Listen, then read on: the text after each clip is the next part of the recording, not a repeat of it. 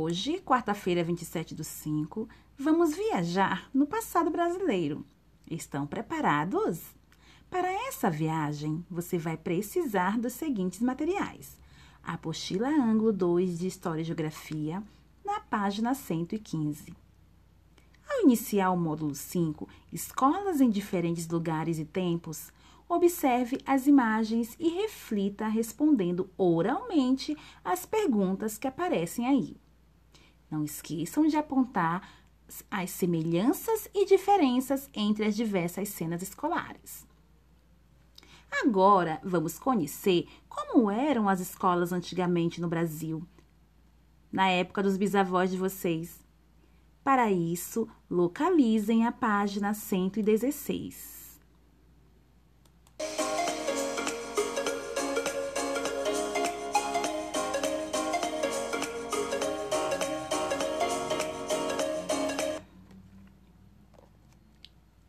Escolas no Brasil. Há pouco mais de 100 anos, muitas crianças brasileiras tinham aulas em casa. Isso acontecia porque havia poucas escolas e geralmente elas custavam muito caro e só tinha acesso quem tinha condições de pagar. Conforme o tempo foi passando, cada vez mais escolas foram construídas. Ainda assim, poucas crianças iam à escola, pois muitas delas tinham que trabalhar para ajudar a sua família no sustento. Graças a Deus, isso mudou hoje, devido a uma lei que protege vocês isso mesmo, vocês têm uma lei, que é o, é o Estatuto da Criança e do Adolescente. Isso mesmo, essa lei protege vocês. Por isso, é fundamental que todos vocês frequentem a escola. Mas, infelizmente, ainda existe crianças fora da escola. Isso é um direito à educação que nem todos nem todos têm esse direito. Infelizmente, ainda tem crianças fora da escola. Por muitos anos, existiam salas de aula só de meninas e sala de aula só de meninos. Vocês podem observar como era diferente antigamente? Pois é, antigamente as meninas e os meninos não podiam ficar no mesmo, na mesma sala. Era rara as salas mistas, que tinham meninas e meninos juntos.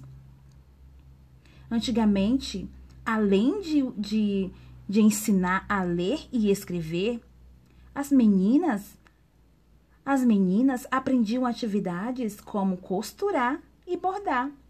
E os meninos aprendiam técnicas de marcenaria e atividades esportivas. Bem diferente de hoje em dia, não é mesmo? como vocês podem observar aí. Duas salas de aulas aqui em São Paulo, uma em 1910 e a outra em 1900.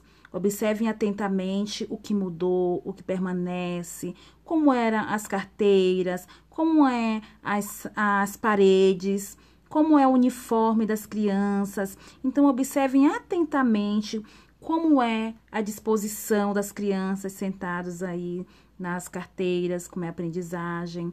Então, observem todos os elementos cuidadosamente para observar as diferenças entre essas duas imagens.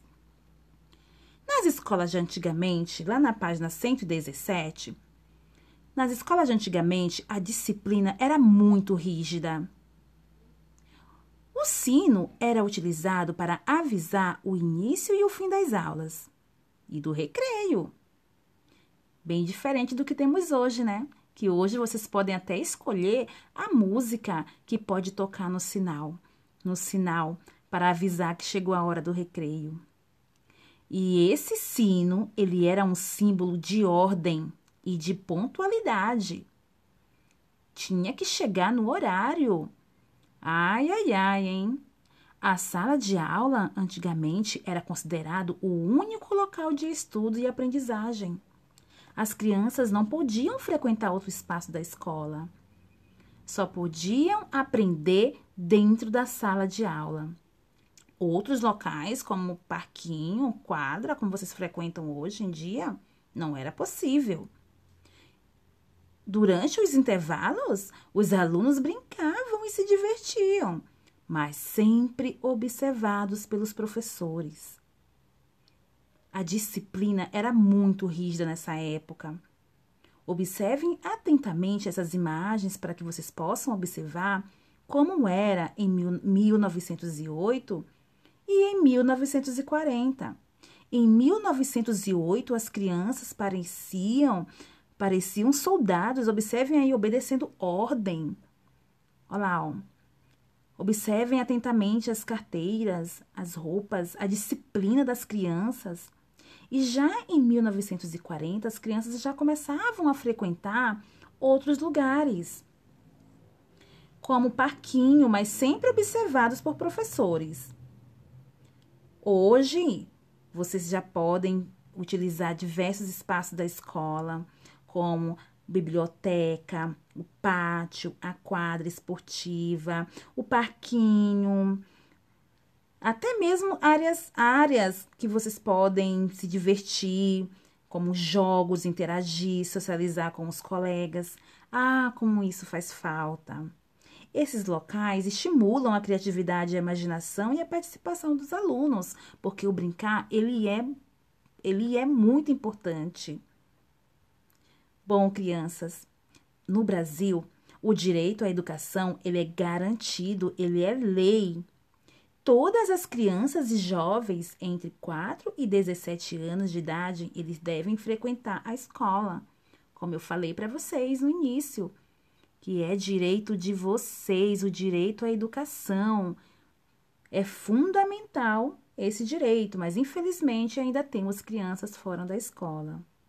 Bom, crianças, eu espero que vocês tenham, tenham compreendido a importância da escola em nossas vidas e também a importância da convivência, da socialização, a importância enquanto ah, enquanto estamos longe, né? Enquanto a gente não pode voltar agora para nossas escolas, enquanto a gente não pode ficar juntos novamente, fisicamente, mas temos aí a, a, a internet que pode nos, pode nos manter conectados podem pode nos manter conectados. Então, um grande beijo para vocês.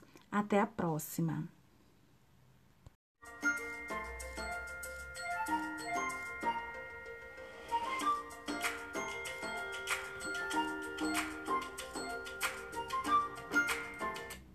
Olá, turminha. Tudo bem com vocês?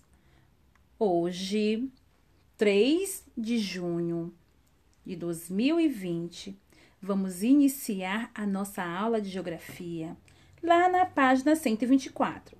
Daremos continuidade ao módulo 5 Escolas em diferentes lugares e tempos. As comunidades tradicionais. Grande parte das escolas no Brasil são urbanas, ou seja, estão localizadas em cidades, mas há escolas localizadas em outros locais como as escolas das comunidades tradicionais. Mas o que são comunidades tradicionais? São grupos que habitam em áreas específicas e têm formas próprias de organização social. Essa organização é transmitida, que são transmitidas de geração em geração. Agora, continuando na página 124, Vamos conhecer as crianças indígenas, como que elas vão à escola. Mas antes disso, temos algo importante para discutirmos. Hoje no Brasil, a lei garante o acesso à escola a todas as crianças. E que estudar é um direito, é um direito é um direito e esse direito, educação, é um direito de todos. Vamos conhecer então que direito é esse que está lá na Constituição? Você sabia que no Brasil há uma Constituição? O documento das leis do, do país. Ou seja, o que é a Constituição? É um documento que está descrito todos os nossos direitos e deveres como cidadão. Esse direito que protege integralmente as pessoas. Está lá na Constituição. É ela que assegura que as crianças, por exemplo, direito, direitos como os, os de brincar, o de se divertir, praticar esportes, opinar, ser livres e, e ser tratadas com dignidade e respeito. Isso mesmo, a Constituição garante também o direito de estudar e está lá no artigo de 2005. E quem garante o direito à educação é o Estado. Mas como? Com parte dos impostos que a população paga, certo? Então, falamos na última aula que a educação é um direito de todos e é obrigatório a partir dos quatro anos. Tudo bem? Então, vou para, vamos continuar na página 124 para conhecer aí essas comunidades.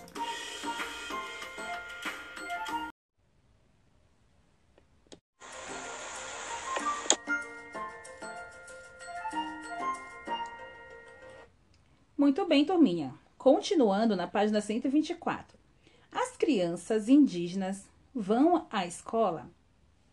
Todas as crianças brasileiras têm direito à educação, como eu já falei para vocês, que é um direito que está na Constituição. Nas aldeias indígenas também há escolas. Há escolas. Nelas, os professores procuram valorizar a cultura de seu povo eles ensinam na língua indígena e em português, porque é um direito dos índios. Nas culturas indígenas, os mais velhos são muito respeitados. Faz parte da aula ouvir os mais velhos para aprender sobre os saberes de seus antepassados. Como vocês podem observar aí nas imagens da sala de aula indígena, uma no Amazonas e a outra lá no Mato Grosso. Como é a educação aí dessas crianças nas escolas indígenas? Observem aí as semelhanças e diferenças dessas escolas. Por ser da cultura indígena, observem atentamente. Como que é? Como que, como que é as escolas, as escolas indígenas? Elas são iguais as salas? Observem aí atentamente. Tá bom? Então, fiquem por aí para o nosso próximo episódio, tá? Então, não perca!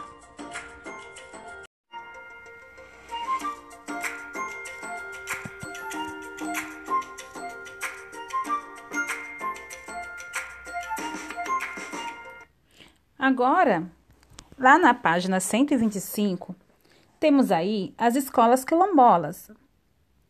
Mas o que são escolas quilombolas?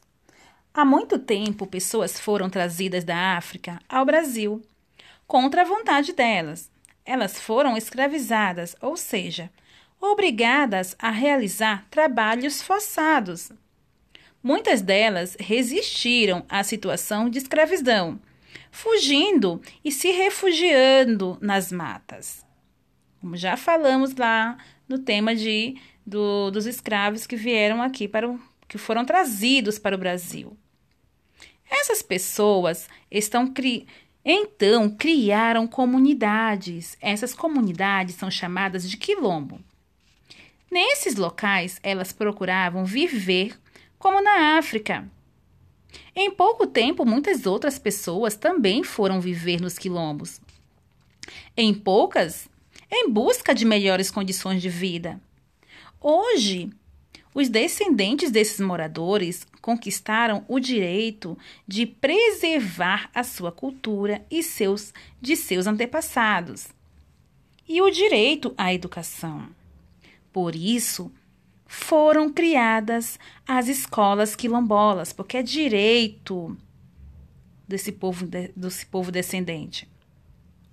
As crianças quilombolas aprendem o mesmo que outras crianças, mas também estudam as tradições e valorizam a herança cultural de seus ancestrais. Para manter vivas essas tradições, os mais velhos realizam festas, danças e contações de histórias. como vocês podem observar aí nessa imagem. A escola de um quilombo, que fica lá no Espírito Santo. Então, não percam a próxima etapa. Então, vamos conhecer aí três tipos de, de povos.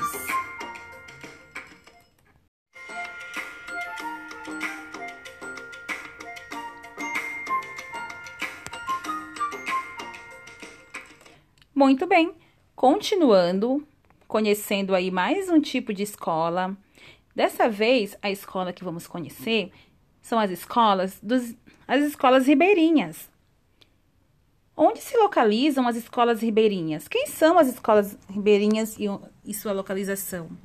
Muitos lugares do Brasil, os rios são usados como estradas naturais. Muitas pessoas vivem ao longo deles, nas chamadas comunidades ribeirinhas, que são essas pessoas que moram aí às margens do rio, que utilizam o rio como, como estradas, onde se locomovem para poder chegar na escola. Nesse loca nesses locais, as escolas ficam às margens dos rios ou em barcos escolas. Nas escolas ribeirinhas, as aulas seguem o ritmo da natureza. Quando o rio está muito cheio ou muito baixo, é difícil chegar à escola. Então, nesse período, os alunos ficam de férias. Os alunos dessas escolas estudam as mesmas matérias que as outras escolas. Mas o diferencial aí que eles também estudam os costumes de seus povos, como acontece nas escolas indígenas e quilombolas. Então, na aula de hoje, você conheceu os diferentes, as diferentes escolas e diferentes lugares. Quem são as escolas que conhecemos hoje? As escolas indígenas, a escola quilombola, a escola a escola urbana, que vive que são as escolas da cidade, e a escola ribeirinha, onde a escola aí é localizada às margens do rios, de rios. Tudo bem? Então, é, a importância de preservar a cultura dos povos que eu acabei de mencionar, os povos indígenas, povos africanos, os povos africanos. Então, como eles vivem, mesmo eles vivendo aí em lugares diferentes, eles são ensinados, eles têm o direito, que isso é assegurado por lei, que eles têm o direito a estudar as tradições de seus povos. Então, quais são as tradições que eles têm aí na população deles, na comunidade tradicional? Que tradições são essas? Como as tradições os ribeirinhos, que eles têm a pesca, a coleta de, de alimentos, entre outros aspectos. Então, todas as crianças brasileiras, elas têm o direito assegurado por lei, o direito à educação. E, e todas as escolas também têm é, é garantido por lei ensinar a cultura desses povos. Então, agora, realizem a atividade lá da página 124, que iremos corrigir em aula. Hum? Beijinhos e até a próxima.